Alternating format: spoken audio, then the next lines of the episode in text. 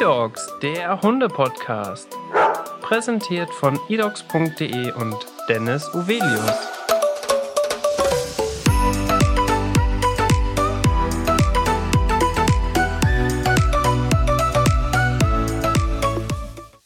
Hallo und herzlich willkommen zu einer neuen Podcast-Folge.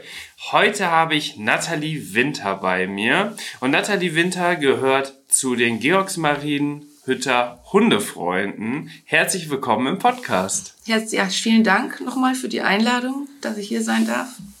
Wir starten direkt heute auch wieder mit unserem Kennenlernspiel. Denn Nathalie, du möchtest dich natürlich auch gerne einmal vorstellen und auch, was du alles machst. Und wir starten ganz klassisch mit dem Beruf. Ich bin ursprünglich gelernte Industriekauffrau. Äh, und wie das immer so ist im Leben, entwickelt sich manches anders. Man hat Kinder bekommen und dann habe ich ähm, auch dadurch, dass ich immer mit Hunden aufgewachsen bin und Kontakt hatte, ähm, über den zweiten Bildungsweg halt den Beruf des Hundetrainers erlernt. Mhm. Und dazu passt dann bestimmt auch gleichzeitig dein Hobby. Ja. Hunde, Hunde, Hunde. Anders, anders kann man es nicht beschreiben. Ja. Und du bist selber natürlich auch Hundebesitzer. Ja, genau. Drei Stück habe ich. Und welche Rasse sind Große Anglo-Franzosen. Das mhm. sind Meutehunde aus Frankreich, ähm, die jetzt so langsam hier in Deutschland bekannter werden und geschätzt werden. Ja. Ist, das dann, ist das schon eine anerkannte Rasse? Das ist eine anerkannte Rasse, die ist Jahrhunderte alt in Frankreich. Ja. Äh, die werden dort genutzt zur Parforcejagd äh, in großen Meuten.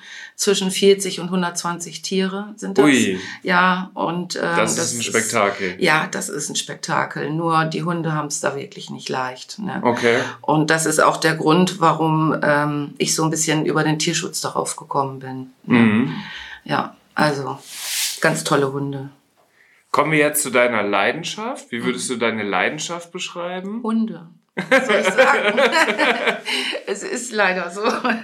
Also mhm. das ist, äh, mein Mann musste sich da wirklich mit abfinden und meine Kinder auch. Ne? Das ist ja.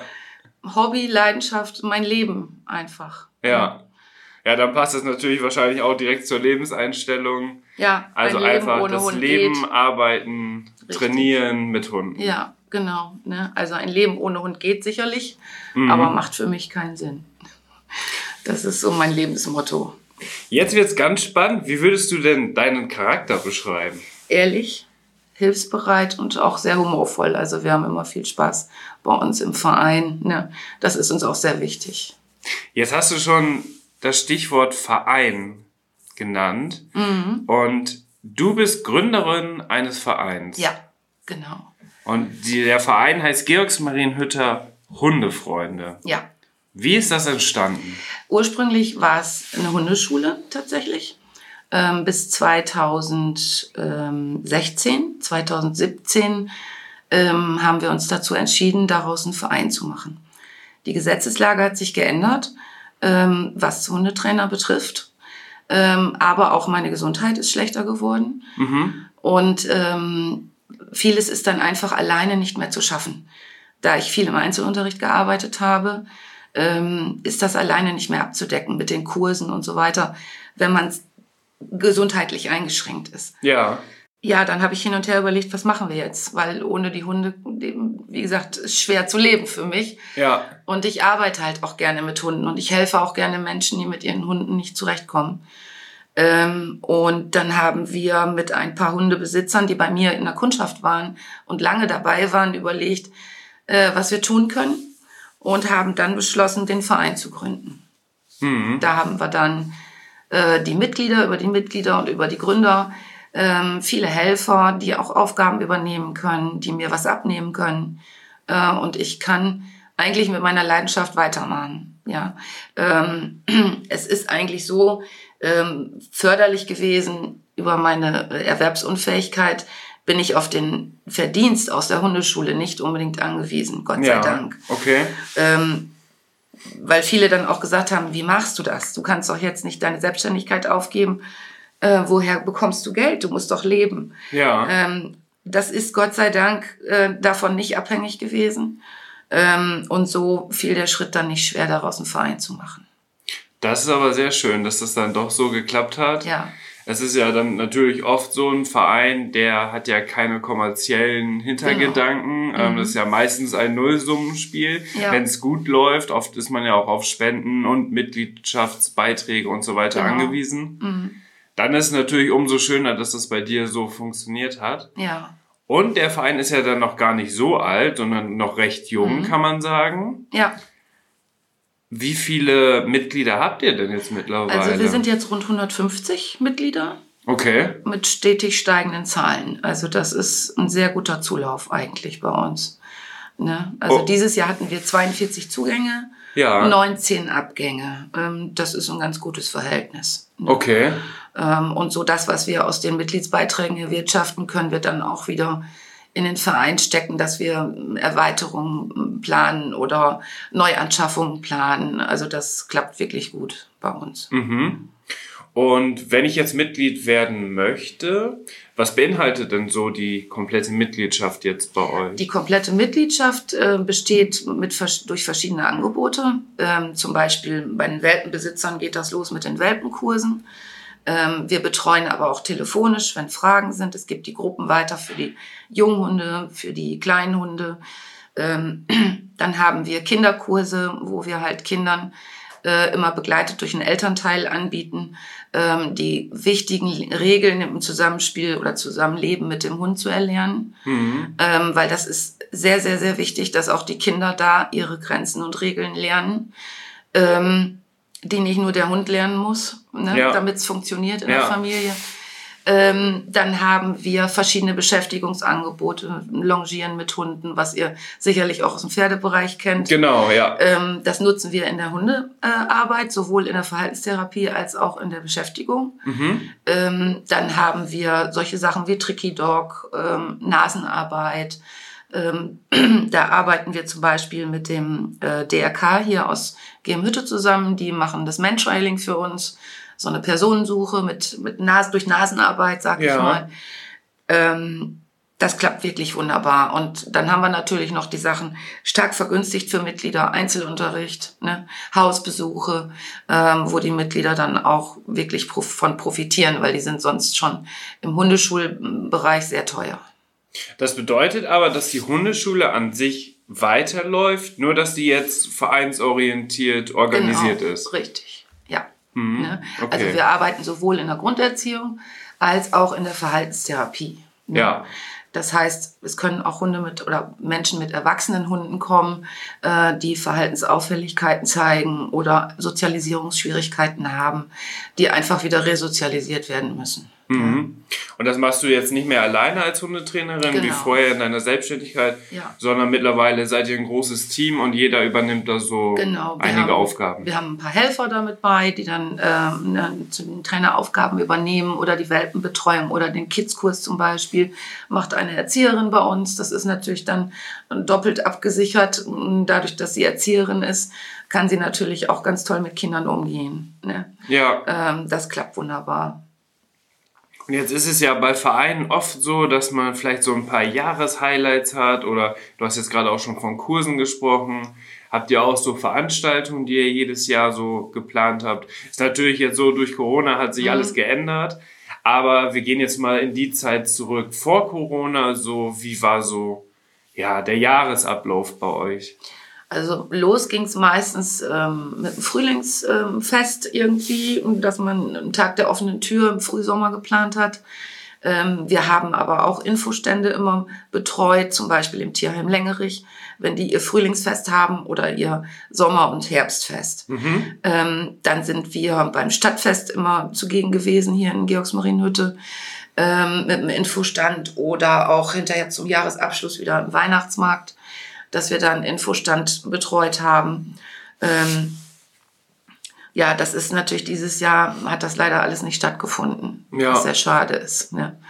Ähm, wir hatten so vieles vor, auch, auch so ein Advents-Family-Wochenende, sag ich mal, wo wir mit, mit Glühwein und Punsch und äh, Aufgaben für die Hunde so einen Familientag machen wollten. Das äh, ist leider dann auch ausgefallen.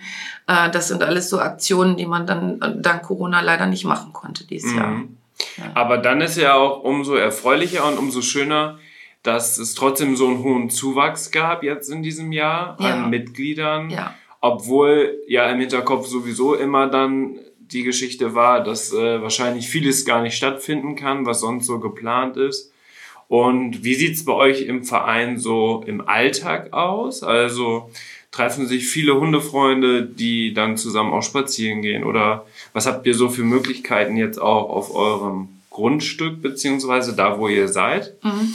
Wir haben ähm, die große Freilauffläche dabei, ähm, wo wir zu bestimmten Zeiten, Öffnungszeiten, äh, Freilauf für unsere Mitgliederschaft anbieten, Mhm. der unter Aufsicht eben immer durch zwei Mitglieder äh, äh, betreut wird. Ähm, mittwochs und sonntags auch für externe äh, Hundebesitzer, also da können auch fremde Hundebesitzer kommen. Ja. Ähm, auch zu bestimmten Uhrzeiten, die kann man bei uns auf der Homepage einsehen, ähm, wo die Hunde, die sonst nicht ohne Leine laufen können, auch mal die Chance haben, äh, sich richtig zu bewegen, zu spielen, zu toben. Äh, Das sind fast 6000 Quadratmeter bei uns, Ui, äh, die ja. wir mit einer schönen, abwechslungsreichen Struktur gestaltet haben. Wir haben ein kleines Wäldchen, wir haben einen Abenteuerspielbereich, wir haben einen Teich, wo sie rein können, der relativ groß ist. Ähm, Okay. Wir haben für die Hundebesitzer einen Carport-Bereich, wo sie auch Getränke beziehen können, äh, die in die Vereinskasse natürlich gehen, mit einem kleinen Obolus. Ähm, also das ist ähm, vom, vom Angebot für die Hunde wirklich ganz toll. Ähm, dann haben wir noch die geführten Spaziergänge, darf man auch nicht vergessen, Mhm. ähm, wo wir in großen Gruppen oder großen bis mittelgroßen Gruppen, sag ich mal, spazieren gehen, äh, die Hunde aber angeleint bleiben. Das heißt, die Hunde sollen auch hier lernen. Ja. Lernen, dass die anderen Hunde, die da rumlaufen, jetzt nicht wichtiger als Herrchen und Frauchen sind. Ne? Okay. Ähm, und so machen wir dann Aufgaben unterwegs oder Spiele oder gehen einfach ein Stück. Ähm, das ist auch nennenswert, sag ich Mhm. mal, ne? weil gerade so im Resozialisierungsbereich für die Hunde äh, das schon mal auch eine ganz große Möglichkeit ist. Da versucht man also bei euch nicht unbedingt die Hunde irgendwie zu beschäftigen, sondern es ist eigentlich immer mit einem Hintergedanken, dass die Erziehungsmaßnahmen verbessert werden, dass die Hunde lernen. Die Besitzer Also- vor allen Dingen auch lernen. Mhm. Das ist uns noch viel wichtiger, ne? weil äh, seit der, meine, die Gesetzesänderung, die 2013 stattgefunden hat hier für Niedersachsen, die war ja schon mal ein Schritt in die richtige Richtung, Mhm. dass man das Wissen beim Hundehalter verbessern wollte, Ja, genau. ne? um die Beißvorfälle zu minimieren Ja. oder reduzieren. Ähm, was sicherlich noch verbesserungswürdig ist, aber das war schon mal ein Schritt in die richtige Richtung. Und wir versuchen ganz viel in diese Richtung auch zu arbeiten, dass die Besitzer lernen, dass die Besitzer mehr lernen über das Wesen des Hundes, äh, über seine Lernverhaltensstrukturen, sag ich mal. Ähm, das ist für uns mit an oberster Stelle eigentlich. Ne? Vertrauensverhältnis zwischen Hund und Besitzer muss aufgebaut werden. Die Bindung muss aufgebaut werden. Die Erziehung, die was ganz anderes ist wie die Ausbildung, die muss vorgeschaltet werden.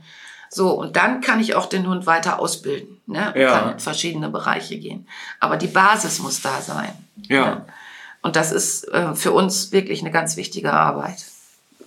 Gibt es bei euch denn auch die Möglichkeit, einen Hundeführerschein zu machen? Ähm, meinst du den Sachkundenachweis Ja. für Niedersachsen? Ja, da bin ich Prüferin äh, Okay. auf dem Gebiet. Ja. Hm, Das ist, glaube ich, von Bundesland zu Bundesland wieder unterschiedlich, oder? Ja, ja, ja, deswegen, wir haben damals äh, 2013 die Einführung dieses Sachkundenachweises für Niedersachsen äh, Ja. bekommen.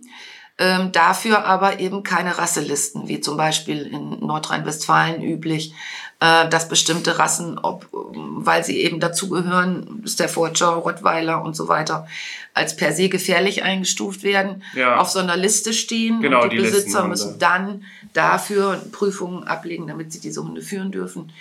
Das ist hier bei uns in Niedersachsen völlig unabhängig Mhm. egal welche Größe, egal welche Rasse, die Hundebesitzer, die noch keinen Hund vorher besessen haben innerhalb der letzten zehn Jahre, die müssen zum Sachkundenachweis, theoretisch und praktisch. Okay. Das wusste ich tatsächlich auch noch gar nicht. Sehr gut, da habe ich wieder was dazugelernt in diesem Podcast. Es ist ja oft so, dass ich mit Experten spreche aus so allen Gebieten und da bekomme ich oft dann auch viel mit, was für mich dann auch persönlich auch sehr interessant ist. Ja. Gleichzeitig natürlich auch für unsere Zuhörer, die jetzt alle den Podcast hören. Ähm, sowas ist natürlich total wichtig und da kann man sich mit Sicherheit auch gut im Internet informieren, Ja, wie das in welchem Bundesland ist. genau. Und äh, wir hatten auch schon das Thema mit den Listenhunden auch hier im Podcast. Mhm. Das ist natürlich auch ja ein Flickenteppich Ja, sondergleichen in Deutschland. Also es gibt teilweise Bundesländer, da sind 25 Hunderassen auf der Liste und in einem anderen Bundesland einer oder Mhm. Ja. so. Also ja.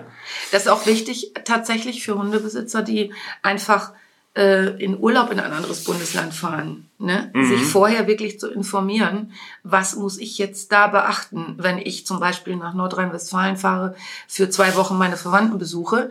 Ähm, da darf ich nicht einfach mit dem Rottweiler eine Stadt äh, ohne mit dem Maulkorb zu laufen, wenn ich nicht eine Maulkorbbefreiung habe. ja, Ne? So, das sollte man wirklich wissen, ähm, dass man sich da wirklich bei der jeweiligen äh, ähm, ähm, Ministerium, beim Landesministerium erkundigt. Ähm, bei uns ist das in Hannover Landwirtschaft und Verbraucherschutz, das Ministerium. mhm. Ähm, und da kann man auch die Prüfungsordnung äh, einsehen und auch die ähm, relevanten Dinge für die Prüfung, äh, die ich wissen muss vorher, ne? welchen Prüfer ich kontaktieren kann ja. und solche Sachen. Das ist ganz spannend, weil du hast ganz viel ja mit Hundeleuten zu tun und mit welchen, die vielleicht gerade einen neuen Hund bekommen haben und so weiter. Und ich beschäftige mich ja intensiv bei eDogs auch mit den Hunden und vor allem haben, ist bei uns ja auch ein großes Thema der illegale Welpenhandel und so weiter. Und da fällt mir immer wieder auf, dass teilweise noch ganz viel Aufklärungsarbeit geleistet werden muss. Wenn es ums insgesamte Thema Hund geht, hast du auch so das Gefühl, dass, Ja. dass ganz viele Leute so in diesem Bereich eigentlich noch sehr unwissend sind. Äh, oft vielleicht sogar so unwissend, dass es schon so ein bisschen ja, schwierig ist, das eigentlich so auch umzusetzen, wo man dann auch denkt, okay, da muss eigentlich so ein noch viel größeres Verständnis her. Mhm. Ja, das sehen wir leider immer wieder. Ich, ich vergleiche das immer so gerne mit dem Waschmaschinenkauf. Äh, ein Mensch, der sich eine Waschmaschine kauft, der macht sich vorher schlau. Ähm, welche Marke hat diese Maschine? Welche Leistung bringt diese Maschine? Wie teuer ist sie? Äh, passt sie in meinen Keller? Ja, äh, all solche Dinge. Ähm, und der Hund als Lebewesen, als soziales Lebewesen, wird oftmals einfach nur, ach, der ist süß, den kaufe ich mir. mhm. Ohne zu wissen, ähm, erstmal, zu welchen Rassen gehört er. Wenn es ein Mischling ist, natürlich mehrere, aber wofür wurden diese Rassen vielleicht mal gezüchtet? genau. Welche Aufgabenbereiche hatten diese Rassen? Ähm, was für Erwartungen habe ich an den Hund? Was für ein Leben habe ich? Passt er da überhaupt rein? Ja, Ähm, ist das mit unserer Wohnung überhaupt möglich, mit unserer Arbeitssituation, was wir leider, leider gerade durch Corona ganz massiv erleben, mhm. ähm, wo sich überhaupt keine Gedanken gemacht wird über die Zukunft. Ähm, und ja, wieso, dann kann ich den Hund doch einfach wieder abgeben, wenn es nicht passt. ja, So, und das finde ich ganz, ganz schade. Für die Hunde ist das eine Katastrophe. Und ähm, da muss einfach mehr Wissen her. Und man, die, die Medien bemühen sich, und das ist ja auch mittlerweile überall Thema, worauf muss ich achten, wenn ich mir einen Welpen kaufe, äh, dass ich nicht auf Betrügereien falle und ähm, ne, keine Mhm. Kofferraumwelpen kaufen. Ähm, aber das, das muss noch mehr in den, in den, in den Geist der Menschen äh, vordringen. Das ist ganz wichtig ja, dass da einfach noch ein bisschen mehr Hintergrundwissen kommt. Ne? Und hinterher auch weiterführend, ähm, was muss ich tun, damit dieser Hund glücklich ist? Wie muss ich mit ihm arbeiten? Wie muss ich ihn auslasten? Ähm, das kann kein Steiftier werden, was man ins Regal setzt. Und wenn man Lust hat, mal rausholt zum Streicheln, das funktioniert nicht. Ähm, so, und im zweiten Step eben halt auch die Familien mit den Kindern. Das Bewusstsein der Eltern muss einfach größer werden dafür, ähm, dass die Hunde zwar auch Regeln und Grenzen beachten müssen, aber auch die Kinder.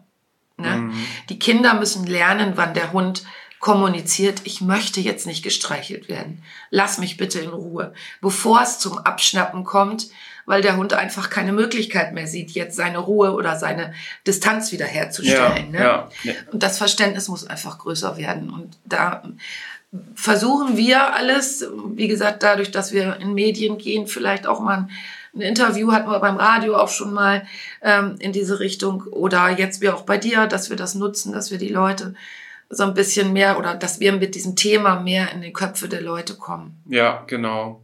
Ja, das ist ja auch eine oder ein großes Ziel von diesem Podcast, dass ich mit unterschiedlichen Leuten spreche, damit man auch wirklich mal von allen so das mitbekommt, was überhaupt Phase ist im ganzen Hundebereich und auch ja. in der Hundebranche an sich und was es da alles für Möglichkeiten gibt. Weil, ja, also ich selber, ich bin jetzt kein Hundebesitzer, aber meine Partnerin, die hat einen Hund. Mhm. Und deswegen bin ich mehr oder weniger so ein bisschen damit reingekommen. Aber alleine die Sachen, die ich jetzt im Podcast schon aufgenommen habe, das ist halt was, was ich vorher gar nicht gewusst habe. Mhm. Und also an sich selber hätte ich aber auch gedacht, ja, ich kenne mich eigentlich schon ganz gut aus mit Hunden, mhm. was aber natürlich Quatsch ist, weil es einfach äh, so viele Sachen gibt ja. und man auf so viel, auf so viele Sachen auch achten muss. Ähm, ganz gutes Beispiel, eine Bekannte von uns hat äh, sich jetzt einen Australian Shepherd geholt. Mhm. Und das war eigentlich unser Traumhund auch immer. Und wir dachten, boah, das ist bestimmt mega der tolle Hund und so weiter, würde gut zu uns passen, auch zum Stall mitnehmen und so weiter. Und dann hatten wir den mal zwei Wochen zu Besuch, wo der dann bei uns war. Seitdem wissen wir, der ist so anspruchsvoll und der ist so schwierig. Und das noch mit den Pferden zu kombinieren, wir lassen es lieber. Also, ja. so, und aber wenn wir jetzt diese Erfahrung nicht gemacht hätten, dann wären wir halt immer noch da hinterher zu sagen, das wäre wahrscheinlich für uns der passende Hund. Ne? Ja, ja, aber leider auch aus, aus, aus dem Grund, sag ich mal, ähm, ähm, dass man sich nicht über die Rassen schlau macht. Ne? So ja. wie ihr, ihr habt wahrscheinlich gedacht, oh, der sieht toll aus, der hat tolles Fell, die Farbschattierungen genau. sind toll. Genau. Der läuft ja auch gerne, das wissen wir wohl. Äh, da würde er gut zu dem Pferdebereich passen. Das tut er bestimmt auch, wenn ja. man ihn auf der anderen Seite dann aber auch adäquat, sag ich mal, erzieht genau. und ausbildet. So, das sind immer noch zwei verschiedene Paar Schuhe. Ich weise da immer drauf hin. Ich habe immer wieder Leute da, die sagen, ja, der muss ja Sitzplatz bleiben und das muss funktionieren, wie man das immer so schön sieht im Fernsehen. Ne? Mhm. Ähm, das Schema so bei Fuß, äh, zackige Wände und dann wieder nach rechts und nach links. Das ist eine Begleithundegeschichte. Die ist wichtig, wenn ich ähm, zum Beispiel mit Hunden irgendwo auf Meisterschaften will, muss das natürlich funktionieren. Aber viel wichtiger ist die Basisarbeit. Und da kommt wieder euer, eure Fragestellung ins Spiel. Äh, wenn ich mir einen Hund hole, der für diesen Bereich überhaupt nicht gemacht ist, ja. dann habe ich ein Problem. Dann habe ich ein Problem äh, und komme irgendwann an eine Grenze. Und das ist, das ist das grundsätzliche Problem auch jetzt im Moment. Es wird von den Hunden erwartet einfach, dass sie sich in unsere Gesellschaft einfügen, mhm. dass sie sich äh, unseren Bedingungen anpassen. Bitte schön nicht bellen, bitte schön nicht knurren, bitte schön keine Aggressionen zeigen, gar keine. Ja. Aber ein bestimmtes Potenzial oder ein bestimmtes ähm, ähm, ähm eine bestimmte äh, Anzahl von, von aggressiven Elementen sind in jeder Kommunikation zu finden, auch bei uns. Ja. Die sind natürlich abgestuft. Ne? Deswegen haue ich ja nicht gleich jemanden, nur weil ich ihm sage, äh, du, ich habe ein Problem mit dir. Mhm. Das ist beim Hund genauso. Aber das alles muss ich wissen. Das muss ich einfach wissen. Und ich muss wissen, dass ein Australian Shepherd zum Beispiel nicht nur gerne am Pferd mitläuft, sondern der muss auch kopfmäßig ausgelastet werden. Ja. Der muss sag ich mal, artgerechte Auslastung haben, die, ich sag mal, seine Anlagen, wofür er ursprünglich gezüchtet wurde, nämlich für das Hüten von Schafen, äh, auch gerecht wird. Ne? Ja. Ähm, und da ist, ist, ist, ich sag jetzt mal, das hört sich doof an, aber da ist reines Mitlaufen am Pferd nicht das, das ist schon zu ihm, wenig. Das ist schon zu wenig. Ne? Ja. Das ist eine körperliche Auslastung auf jeden Fall. Aber da oben reicht es nicht. Und das mhm. habt ihr dann ganz gut erkannt. Ne? Ja. Ähm, dann ist der Hund nicht glücklich und dann zeigt er Verhaltensauffälligkeiten, die es mir als Mensch wirklich schwer machen. Mhm. Ne? Ja, so ein Hund möchte auf jeden Fall mehr beschäftigt werden als vielleicht jetzt andere Hunderassen, die dann in dem Fall vielleicht besser passen würden.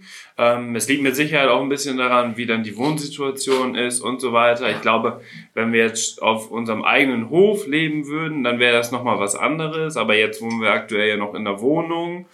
Und das äh, muss man wirklich alles ganz genau sich in Frage stellen, ob das wirklich dann zu dem Zeitpunkt immer die richtige Entscheidung ist. Ja. Was ja die Tierheime jetzt gemacht haben, ich weiß nicht, ob du das mitbekommen hast, jetzt vor Weihnachten, da haben die einen Vermittlungsstopp gemacht, weil ja auch ganz viele Hunde mehr oder weniger als Weihnachtsgeschenk ja. gekauft und verschenkt werden. Mhm. Und ich glaube, ein Hund ist das allerletzte, was man zu Weihnachten verschenken sollte. Das ja. ist, glaube ich, allen Hundefreunden ist das bewusst. Alle Leute, die einen Hund süß finden, wie du es gerade auch schon gesagt hast, oh, den kaufe ich, weil der so schön aussieht. Ähm, für die ist das einfach was Tolles, Emotionales, einen mhm. Hund unterm Weihnachtsbaum zu haben. Das glaube ich für die Kinder auch, sicher. Genau, ne? ähm, aber das ist dann halt auch nur der erste Moment, der mhm. dann wunderschön ist und danach kommt dann alles andere das böse Erwachen haben wir oft mit Eltern. Ne? Auch jetzt zum Geburtstag verschenkt ist das gleiche Problem. Ne? Mhm. Ähm, das Kind bekommt diesen Hund. Ähm, das Kind soll sich drum kümmern. Ich muss jetzt aber wissen, dass äh, Kinder unter 12 bis 14 vom Hund nicht als weisungsbefugt anerkannt werden. Okay. Äh, und der Hund wird sich auch niemals äh, von der Rangordnung her unter die Kinder stellen wenn mhm. die nicht ein gewisses Alter erreicht haben. Okay. Das hängt damit zusammen, äh, dass Kinder ähm, in einer bestimmten Altersklasse unberechenbar kommunizieren, sich verhalten, sich bewegen. Das ist für den Hund nicht einschätzbar und das macht es schwierig. Ne? Ja. Er kann zwar äußern, du gehst mir gerade auf den Nerven, ich will nicht umarmt werden, geh weg. Ähm, wenn das nicht beachtet wird, kann er noch abschnappen oder knurren, was dann aber schon wieder problematisch für die Eltern wird, weil das darf er ja nicht.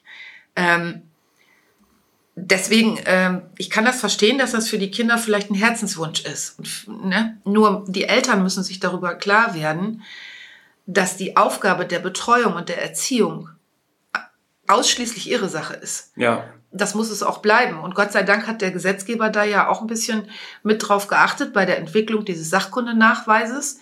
Den können Jugendliche unter 16 gar nicht durchführen. Mhm. Ne?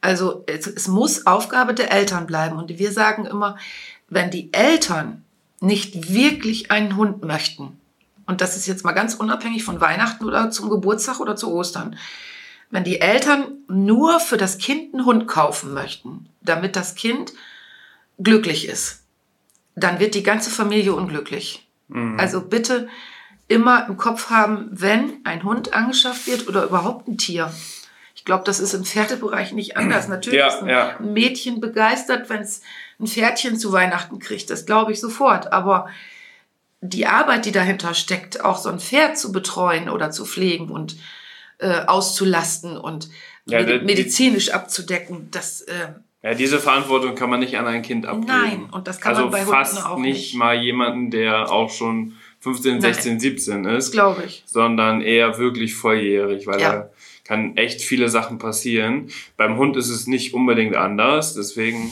ja, genau. sehe ich das ja. ganz genauso. Ja. Also da, wie gesagt, auch da muss noch so ein bisschen mehr Wissen äh, in die Köpfe der Leute. Ich habe immer in der Sachkundenachweisprüfung so eine ganz klassische Frage. Die, die wechseln ja immer die Fragen. Ne? Das ist mhm. ja so ein Fragenpool, es kommen 35 Fragen in der Prüfung vor, aber es sind nicht immer dieselben. Ja. Und da kommt ganz oft eine Frage vor aus dem Bereich Kinder und Hunde für die äh, Prüflinge. Und da steht dann oben drüber, äh, welches Verhalten im, im Umgang zwischen Kind und Hund ist als normal zu sehen. Und da gibt es unter anderem die Antwortmöglichkeit, der Hund steht auf und geht weg, wenn es lästig wird. Mhm. Und der Hund kräuselt die Nase, zieht die Lefzen hoch und knurrt. Und die Eltern kreuzen fast alle an. Der Hund steht auf und geht weg. Ja. Und die sind dann immer ganz geschockt, wenn ich dann hinterher sage, die habt ihr falsch beantwortet. Wir, also wir gehen das Ergebnis immer noch mal durch. Ja. Weil ich möchte, dass sie die Fragen, die sie falsch beantwortet haben, auch verstehen. Und wenn ich dann sage, das habt ihr falsch beantwortet, äh, ja, wieso das denn? Das muss der Hund doch. Nein, das muss er nicht. Dieses äh, Lefzen hochziehen, Nase kräuseln und knurren. Das ist eine aggressive Kommunikation, wo der Hund sagt, es reicht. Ja. Letzte Warnung, lass mich in Ruhe. Und das muss ihm gestattet werden. Wenn ich das nämlich anfange zu bestrafen, und das wissen auch die wenigsten Eltern, wenn ich das versuche zu unterbinden, dann lässt er dieses Warnelement irgendwann aus und beißt sofort. Mhm. Und das wird dann ganz problematisch. Ja, okay. Ja. Also ich arbeite im, im, in diesem Bereich der Verhaltenskorrekturen oder äh, Verhaltenstherapien wirklich gerne mit Hunden, die mich anknurren, weil sie mir einfach sagen, äh, du, hier ist meine Grenze. Ne? Ja. Wir können gerne zusammenarbeiten, aber hier müssen wir jetzt aufhören. In dieser Situation. Gut, dann gehe ich da wieder raus und fange von der anderen Seite an zu arbeiten. Das ist wichtig. Ne? Ja, und ich glaube, es gibt ja auch kaum Tiere, beziehungsweise vor allem, wenn man jetzt von Haustieren spricht, sind Hunde ja schon die, die am besten von allen kommunizieren können Ja. mit den Menschen, weil Hunde oder Hunde oder die stammen ja von den Wölfen früher ab, Ja. die haben ja nicht gebellt. So, also das kommt ja dadurch, dass die mit den Menschen so eng zusammenleben, Ja. haben die ja mehr oder weniger eine Kommunikationsart schon ja evolutionär mit aufgebaut. Ja, Und deswegen ist es ja umso wichtiger, dass man diese Sachen auch richtig deutet. genau. So bei Pferden ist es so, die arbeiten auch viel mit Körpersprache, da kann man auch anhand der Ohrenstellung und so weiter, kann man viel erkennen, was gerade mit dem Pferd ist, wie das sich verhält und kann das auch lesen. Ja, Bei Hunden ist es aber eigentlich sogar noch einfacher, aber wenn man es dann nicht versteht, dann, hast du ja auch schon gesagt, dann wird es oft problematisch. ja. Also das sind viele ähm, ähm, subjektive ähm, körpersprachliche Elemente, sag ich mal, ähm, die oft falsch gedeutet werden. Ne? Mhm. Also, weil sie werden dann einzeln betrachtet. Also nehmen wir mal das Beispiel, ein Hund ist vom Supermarkt angebunden, was ich jetzt auch nicht so ganz toll finde, aber ist egal. Ähm, jetzt äh, geht jemand an diesem Hund vorbei, der Hund wedelt mit dem Schwanz. Das ist erstmal das, was der Mensch sieht. Ja, Auch der wedelt mit dem Schwanz, der freut sich. Ich fasse ihn an, weil ich ihn Genau. streicheln möchte und der Hund beißt. ja. So, ja, das verstehe ich nicht. Der hat mit dem Schwanz gewedelt. War Äh, doch wie eine Einladung. Das, der hat sich doch gefreut. Und Ja. wieso beißt er mich jetzt? Ähm, dieses Schwanzwedeln muss man immer so auch in, in vielen verschiedenen Ebenen betrachten. Ne? Ist das in Rückenhöhe oder ist es tiefer oder ist es ganz hochgetragen?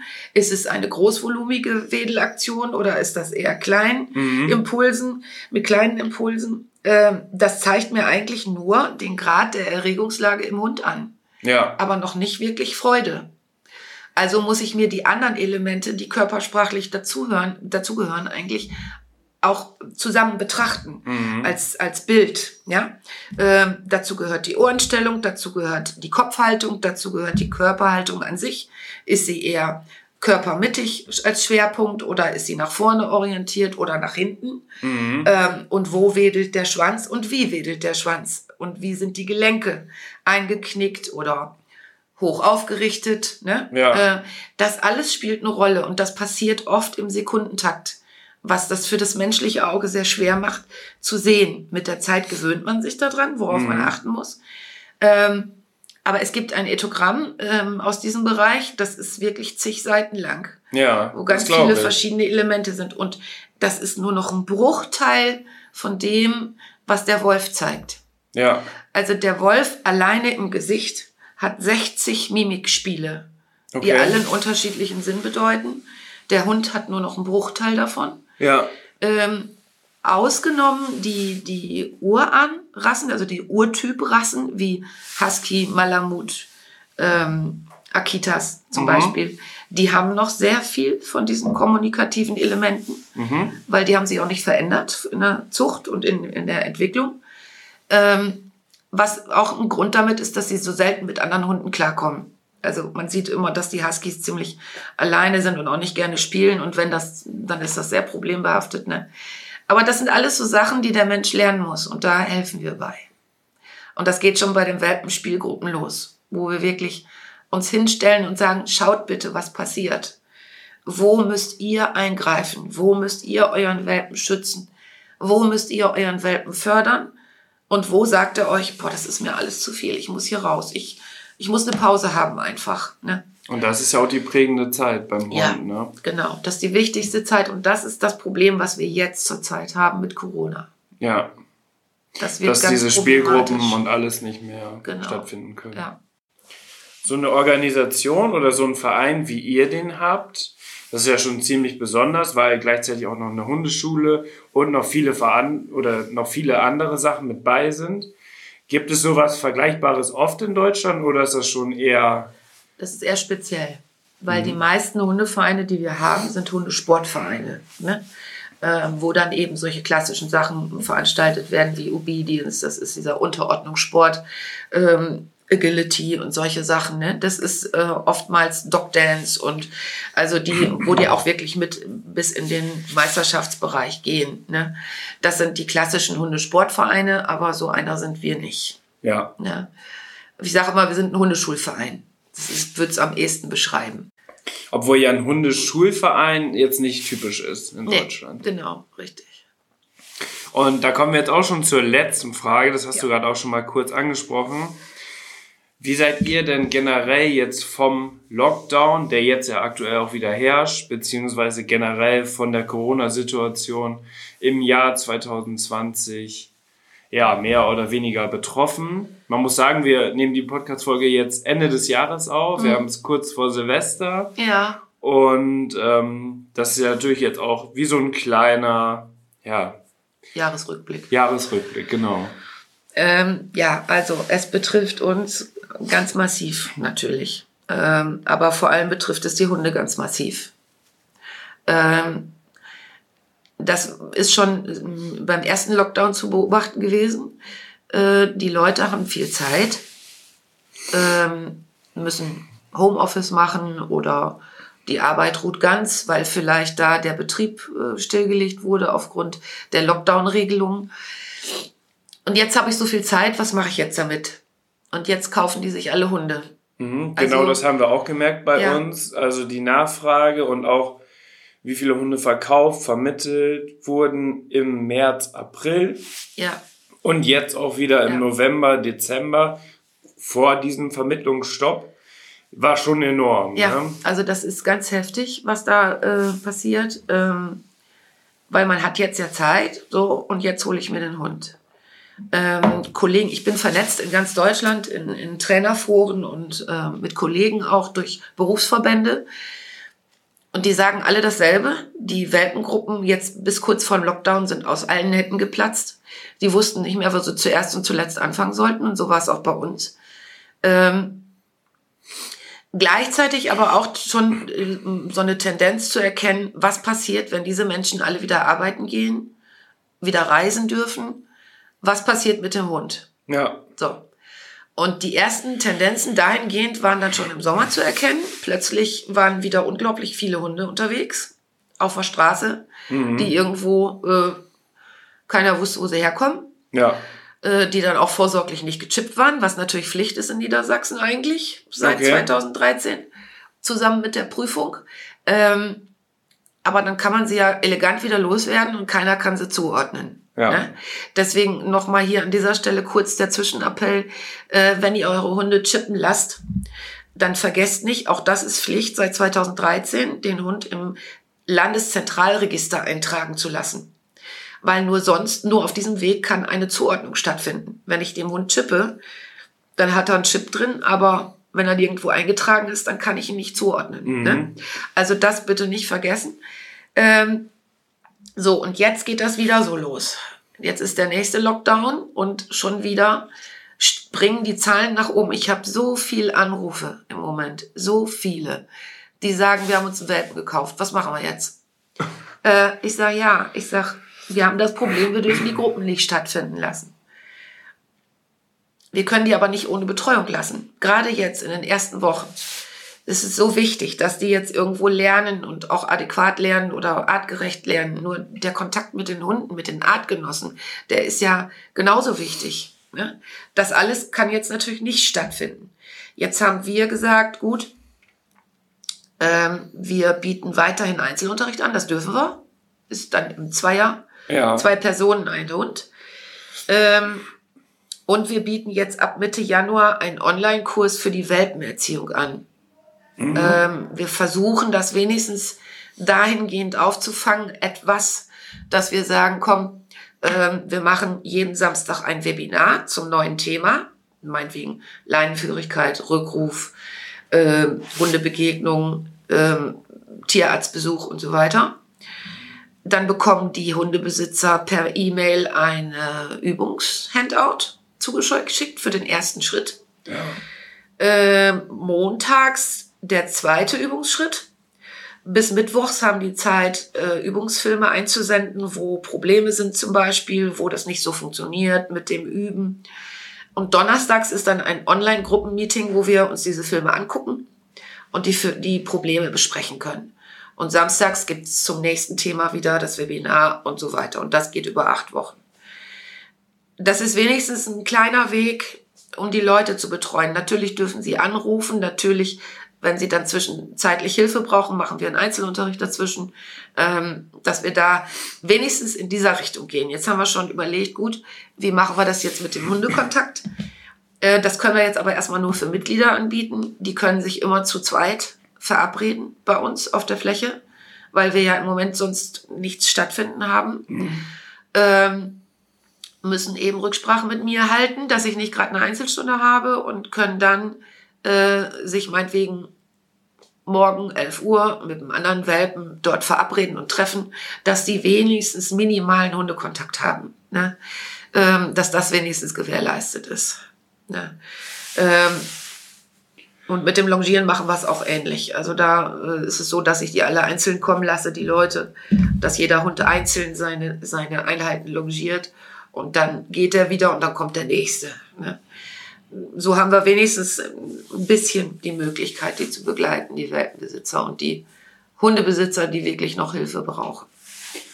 Ja, das ist ja super, dass ihr dann aufgrund der Beschränkungen und was es jetzt alles gibt, irgendwie das Bestmögliche rausholt, um einfach die Leute an die Hand zu nehmen, dass die ja. sich nicht alleine gelassen fühlen, was natürlich in der Weltenzeit unglaublich wichtig ist, ja. vor allem für welche, die oder wo das vielleicht deren erster Hund genau. ist. Ja. Das ist natürlich eine unglaubliche Zeit, deswegen muss das natürlich dementsprechend auch gut vorbereitet werden.